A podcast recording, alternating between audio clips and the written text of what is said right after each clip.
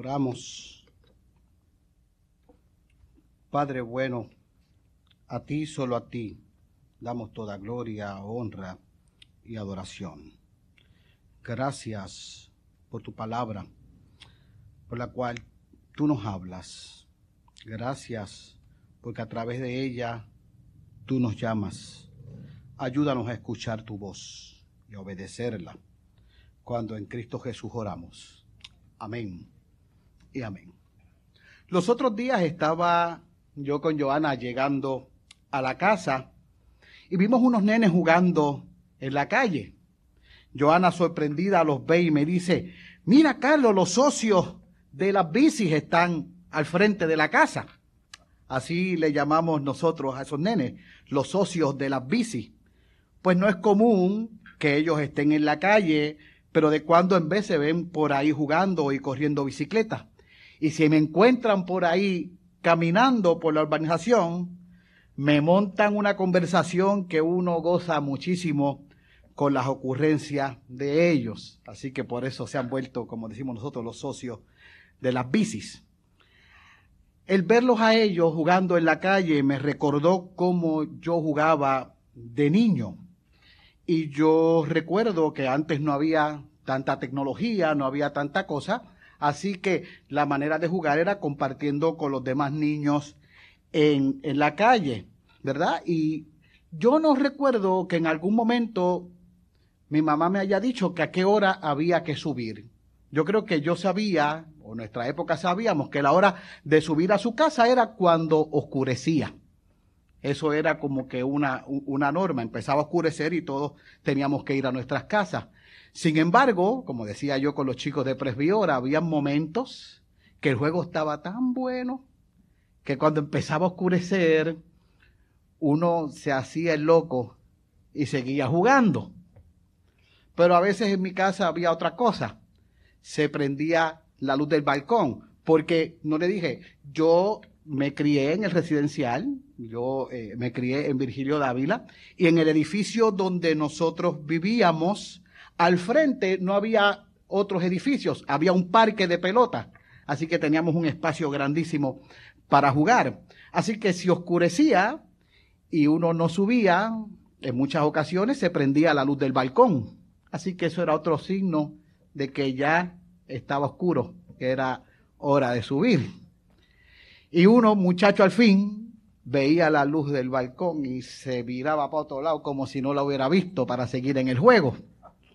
Pero si eso pasaba, mi mamá, otra vez mi mamá, si la menciono una vez más la pongo en nómina. Este, mi mamá se paraba en el balcón y me gritaba, Carlos, sube. Y en ese momento había que hacer caso en ese momento había que responder. No había forma de evadir el que tenía que subir a la casa. ¿Cuántas cosas en la vida podemos eludir? Es decir, ¿qué cosas hemos o podemos esquivar nosotros? Podemos evitar o hasta pasar por alto. Entre otras, yo creo que podemos mencionar una conversación no deseada, una pregunta incómoda, un encuentro inoportuno. También con las cosas como están en moda podemos evitar el contagiarnos de una enfermedad si cumplimos con los requisitos médicos, ¿verdad? Con las debidas precauciones. Podemos evitar el caer en un hoyo en la carretera o tropezar con otra persona si no vamos mirando nuestro celular y así sucesivamente. Pero a pesar de todas esas cosas, existirá algo que por más que intentemos, que por más que querramos, será imposible de evitar, será imposible de esquivar. Podría aplicarse eso del refrán que dice que la pedra que para un perro, ni aunque el amo se ponga de frente. En el pasaje que leímos hace un rato, del primer libro de Samuel, se destacan dos personajes de los cuales vamos a comentar brevemente. En primer lugar vemos a Samuel, hijo de Elcana y Ana, quien nace de una manera milagrosa, pues su madre Ana era estéril. Y si usted quiere saber qué pasaba con esta pareja y con esta familia, les invito a leer los primeros dos capítulos del libro de Samuel. Vamos a darles asignación, pero para cuestión de tiempo vamos directo al grano. Lo que sí es que esta familia cada año iba al templo a adorar y a llevar ofrendas a Dios. Y en uno de esos viajes, Ana, con amargura y con dolor, oraba a Dios en silencio. Y le prometió a Dios que si tenía un hijo varón, desde niño le serviría a Dios. Dios respondió a la petición de Ana y Ana cumple su promesa, dejando a Samuel desde una edad temprana bajo el cuidado de Elí, el segundo personaje de esta historia, quien era el sumo sacerdote. Y comienza el texto que aquí leímos diciéndonos que en aquellos días la voz de Dios escaseaba y no había visión con frecuencia. Es decir, ya Dios no se estaba comunicando con su pueblo. Era raro que se comunicase a alguien. Era raro que el Señor dijera un mensaje de su palabra. Simplemente no se estaba revelando el Señor en aquel momento en particular. Y muchos dicen y asocian esta ausencia de la voz de Dios a la dureza del corazón que había entre los hijos de Israel y especialmente a la corrupción del sacerdocio, en especial de los hijos de Elí, quien no habían, que no, quienes no habían sido fieles y deshonraban su oficio, acostándose con las mujeres que velaban en el tabernáculo y menospreciando los sacrificios de Jehová tratando también las ofrendas sacrificadas como si fueran su propio alimento, tomando así para ellos las mejores partes, tomando para ello lo que se supone era separado para Dios. Razón por la cual se ve en el capítulo anterior, en el cual invité que lean, que de parte de Dios ya Elí había sido advertido de lo que le pasaría a él y a su familia por estos pecados cometido. Por lo que aún cuando no se había recibido la palabra de Dios en el pueblo de Israel, la única palabra que se recibió fue una palabra de juicio. Pero eso iba a cambiar. Pues nos dice el texto que cuando ya Elí estaba viejo y ciego, y hay que resaltar algo aquí. La ceguera de Elí se refería a que no podía ver físicamente, pero también se refería a que Elí tenía ceguera espiritual, por lo que ya era menos capaz de guiar a la nación. Pero un joven Samuel, un adolescente que ya ministraba y servía a Jehová, dormía. Y es bien interesante que Samuel dormía en el templo y dormía nada más y nada menos que en el lugar donde el arca de Dios estaba. Dormía donde estaba el objeto más sagrado de Israel, donde estaba el objeto que simbolizaba la presencia del Señor. Así que cuando Samuel duerme cerca del arca de Dios, está durmiendo en la misma presencia de Dios. Y es ahí cuando Dios lo llama. Y como Samuel todavía no conocía al Señor, y anote eso por algún lado, Samuel todavía no conocía al Señor. Dios siempre toma la iniciativa. No fue Samuel quien salió corriendo a buscar al Señor, aunque ya le servía. Eso fue lo que le habían enseñado. Cuando el Señor llamó a Samuel y Samuel lo escuchó como un joven obediente, dijo, heme aquí. Pero pensando que era Elí quien lo llamaba. Por eso dijo, aquí estoy. Y fue hasta donde él, a ver qué se le podía ofrecer. Tal vez él necesitaba algo. El pastor lo ha dicho en varias ocasiones cuando escucho esta, esta, o cuando leo esta parte de cómo responde Samuel, de que en muchas ocasiones, o una vez le pasó a su hija y una vez yo escuché algo parecido en el programa de Chavo del Ocho, que cuando se llama a un, a un niño o una persona con autoridad lo llama, no se le responda qué, se dice mande.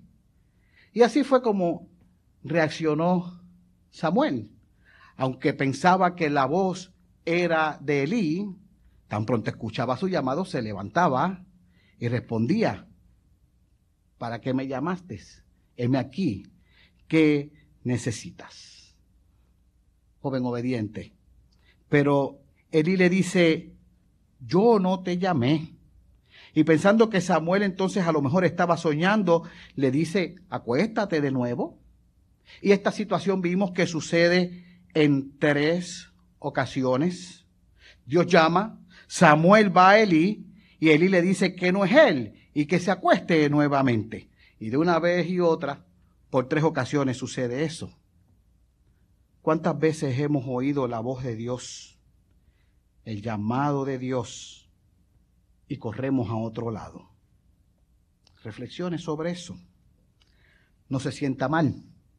A todos nos pasa. ¿Cuántas veces hemos escuchado la voz del Señor? ¿Cuántas veces el Señor nos llama a servir diariamente. ¿Cuántas veces nos llaman a servir en una junta de diáconos, a servir como ancianos? Nos llaman a ir a alguna misión, nos llaman a hacer algún ministerio, entre tantas otras cosas. Y nosotros corremos a otro lado. La pregunta es, ¿cómo llama a Dios? ¿Se ha preguntado eso alguna vez? Aunque vemos que en algún tiempo Dios hablaba y llamaba de manera audible, como llamó a Abraham, a Moisés, a Isaías, entre otros, y como pudo haber sido en este caso, pues cuando Samuel escuchaba la voz de Dios, salía corriendo, hoy día Dios usa instrumentos para ello. Utiliza personas que nos hablan, pastores, familiares, hijos. Utiliza hechos que nos llevan a reflexión, ¿Qué pasa con los niños en países pobres? ¿Qué pasa con gente cuando pasan hambre? Pero sobre todo y más importante, utiliza su palabra bendita. Utiliza la Biblia para hablarnos. Lo que Dios nos tiene que decir está en la Biblia. Y aunque hay algunos que quisieran y dicen que Dios les habla de manera audible, o tal vez la mayoría piense y cree que Dios le habla con una voz interna por pensamientos y sentimientos que llegan a la mente y al corazón. Tenga mucho cuidado con eso. Que quien le puede estar hablando no es el Señor, es otra cosa. Le puede estar hablando usted mismo, le puede estar hablando sus deseos, le puede estar hablando sus voluntades como hemos dicho aquí en otras tantas veces, si quiere saber lo que Dios tiene que decirle, lea la Biblia. Y si quiere oír la voz de Dios, léala en voz alta. Todo, como decía un profesor mío en el seminario, todo debe pasar por el crisol de la palabra de Dios. Dios nunca la contradice. Ahora, ¿cómo podemos conocer, cómo podemos saber que es la voz de Dios la que me llama? Pues porque la voz de Dios, el verdadero llamado de Dios, transforma. Y cuando lo hace, prepara nuestro corazón y también va a confirmar su llamado para que le respondamos. Yo recuerdo una vez conversando con el pastor Rivera sobre mi experiencia, eh, sobre mi llamado, eh, de Dios, por el llamado de Dios en mi vida y mi respuesta a él, el pastor un día me estaba, me dijo, esto es como si Dios te tocara por un hombro y tú miraras para el otro lado. Y te toca entonces este hombro, entonces uno se gira para el otro. Pero va a llegar un momento que el Señor se va a parar de frente. ¿Y qué vamos a hacer cuando eso llegue? Gran pregunta. Elí lo sabía, reconociendo que quien llamaba a Samuel era el Señor, le da un gran consejo y le dice, acuéstate y si te llaman, dirás, habla Jehová, porque tu siervo oye. Un consejo maravilloso, un consejo completo, que aunque parezca sencillo a simple vista, lo que le dice es, hazte disponible para que Dios hable, ve y acuéstate. Que le dice que no sea presuntuoso acerca de lo que Dios le hable. Le dice, y si te llamare, le dice que responda a la palabra de Dios. Habla Jehová y que se humille delante de Dios y de su palabra, porque tu siervo oye. Qué consejo tan grande le dio Elías a Samuel. Y así lo hizo Samuel. Cuando el Señor llamó por cuarta vez, le contestó, habla, porque tu siervo oye. Qué manera maravillosa de contestar al llamado de Dios. Pues a quien debemos escuchar realmente es a Dios. Muchas personas pueden hablar.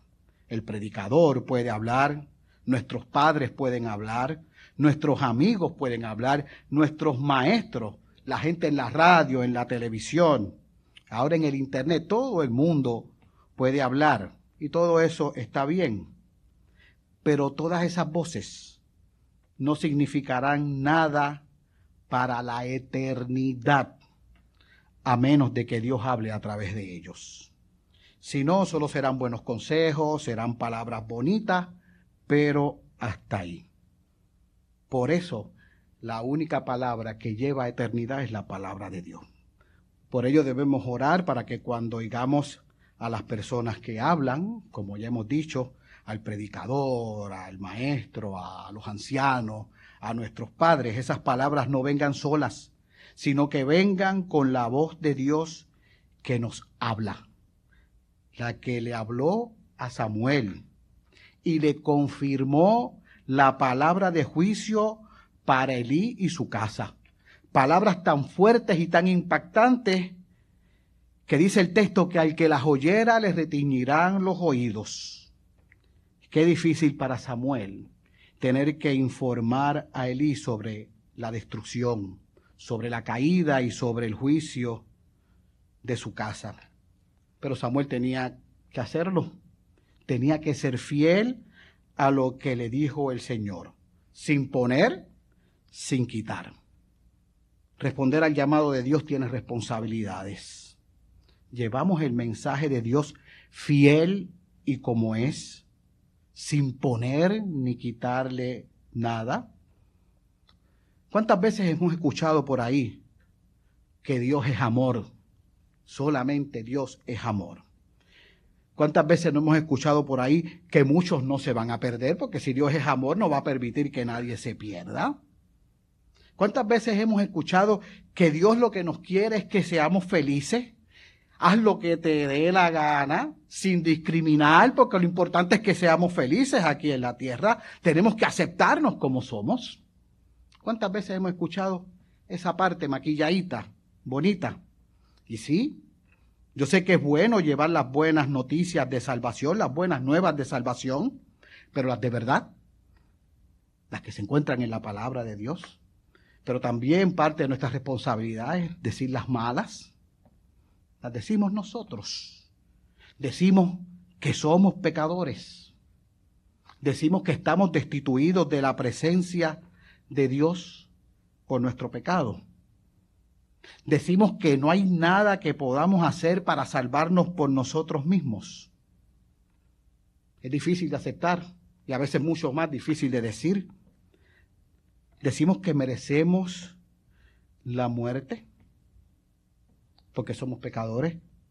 Decimos o aceptamos que tenemos la necesidad de un Salvador, que debemos ser llevados al arrepentimiento. Decimos que habrá un juicio por el cual todos debemos pasar en algún momento. ¿Hablamos sobre todo eso también? Sobre eso tuvo que hablarle Samuel a Elí, confirmarle que el juicio que el Señor le había advertido lo iba a cumplir. Lo que Dios dice, lo hace. Y a lo mejor el juicio de Dios sobre la casa de Elí, ¿verdad? No fue por lo que Elí hizo directamente, sino también fue por lo que Elí no hizo. Nos dice el texto que Elí no reprendió, que Elí no corrigió a sus hijos, no, no, no, no, no puso un alto en los actos que ellos cometían. Y no voy a entrar en detalle sobre cómo debemos cuidar los hijos, pues como dice el pastor Rivera, eso es tema para otro día.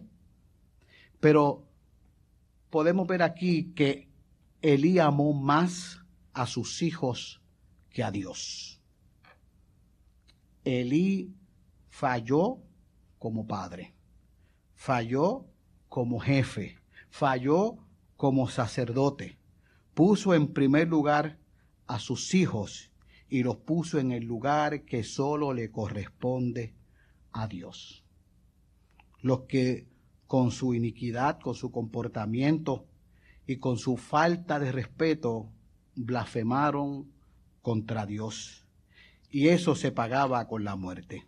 Fueron tan grandes sus faltas y sus pecados que dice el texto que su casa no será expiada jamás, ni con sacrificios, ni con ofrendas. Una reflexión por último, ¿verdad? ¿Podemos llegar nosotros alguna vez al punto donde nuestro pecado no pueda ser espiado jamás? Si como dicen por ahí, Dios es amor y perdona todo. ¿Podemos llegar a ese punto como llegó la casa de Elí, donde nuestro pecado no pueda ser espiado ni con ofrenda ni con sacrificios? Yo le voy a decir lo que dice la Escritura. Solo si rechazamos el sacrificio de Jesús por nuestros pecados, como dice en el libro de Hebreos, si rechazamos la obra de Jesús por nosotros, ya no queda más que hacer. Ni sacrificio, ni ofrendas por los pecados. ¿Y sabe qué? Algo más interesante.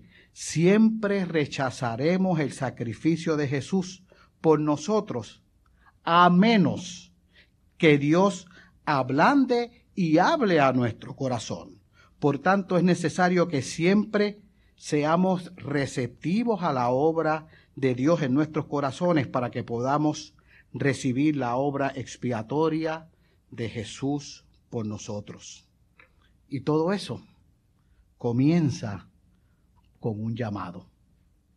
Se cuenta una historia, y es un cuento, de una mujer que recibe una llamada telefónica. Y cuando contesta el teléfono, le dice, fulana, te voy a dar una mala noticia. Ella dice, ¿qué pasó? Tu esposo está en la casa con otra. Y ella se sorprendió, ¿y qué voy a hacer? No te preocupes, sigue mis instrucciones ve a la casa. Ya llega a la casa, ya llegué. Y le dice, busca en la gaveta de la cocina. Y va y busca en la gaveta de la cocina. Ahí vas a encontrar una pistola. Ya se asombra y la encontró. Cógela, sí. Y cuando dice, ahora cuando abras la habitación, dispara. ¡Prum! Disparó. ¿Y ahora qué hago? Estaba asustada. Y dice, coge la pistola y entiéjala en el patio al lado de la piscina. Y ahí se va corriendo, abre para salir al patio y cuando va a entejarla dice, adiós, aquí no hay piscina. Y el Señor le dice, ah, perdone, ese no es el 787-925. Dios nos llama a ti y a mí. A diferencia del cuento, Dios nunca nos instaría a hacer nada atroz como lo que pasó en la historia.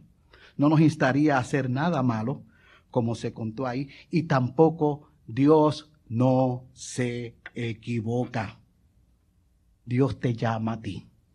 Dios me llama a mí nos llama a salvación, nos llama a obediencia, a santificación, a servicio y nos llama a rendir cuentas.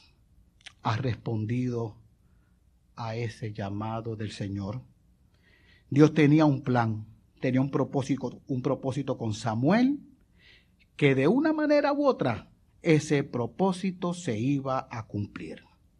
Todo comenzó con un llamado, el cual el Señor obró en Samuel y éste respondió de manera afirmativa. De igual manera sucede con nosotros. Dios nos llama y ya sea por la razón que sea o el propósito que tenga Dios, nosotros tarde o temprano responderemos afirmativamente.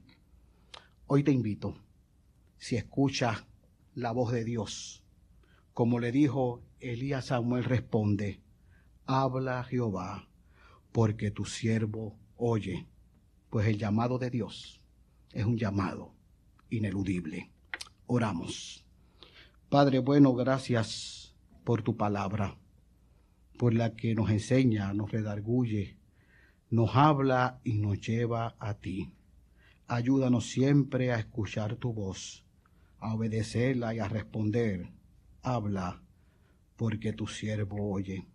En Cristo Jesús oramos. Amén y amén.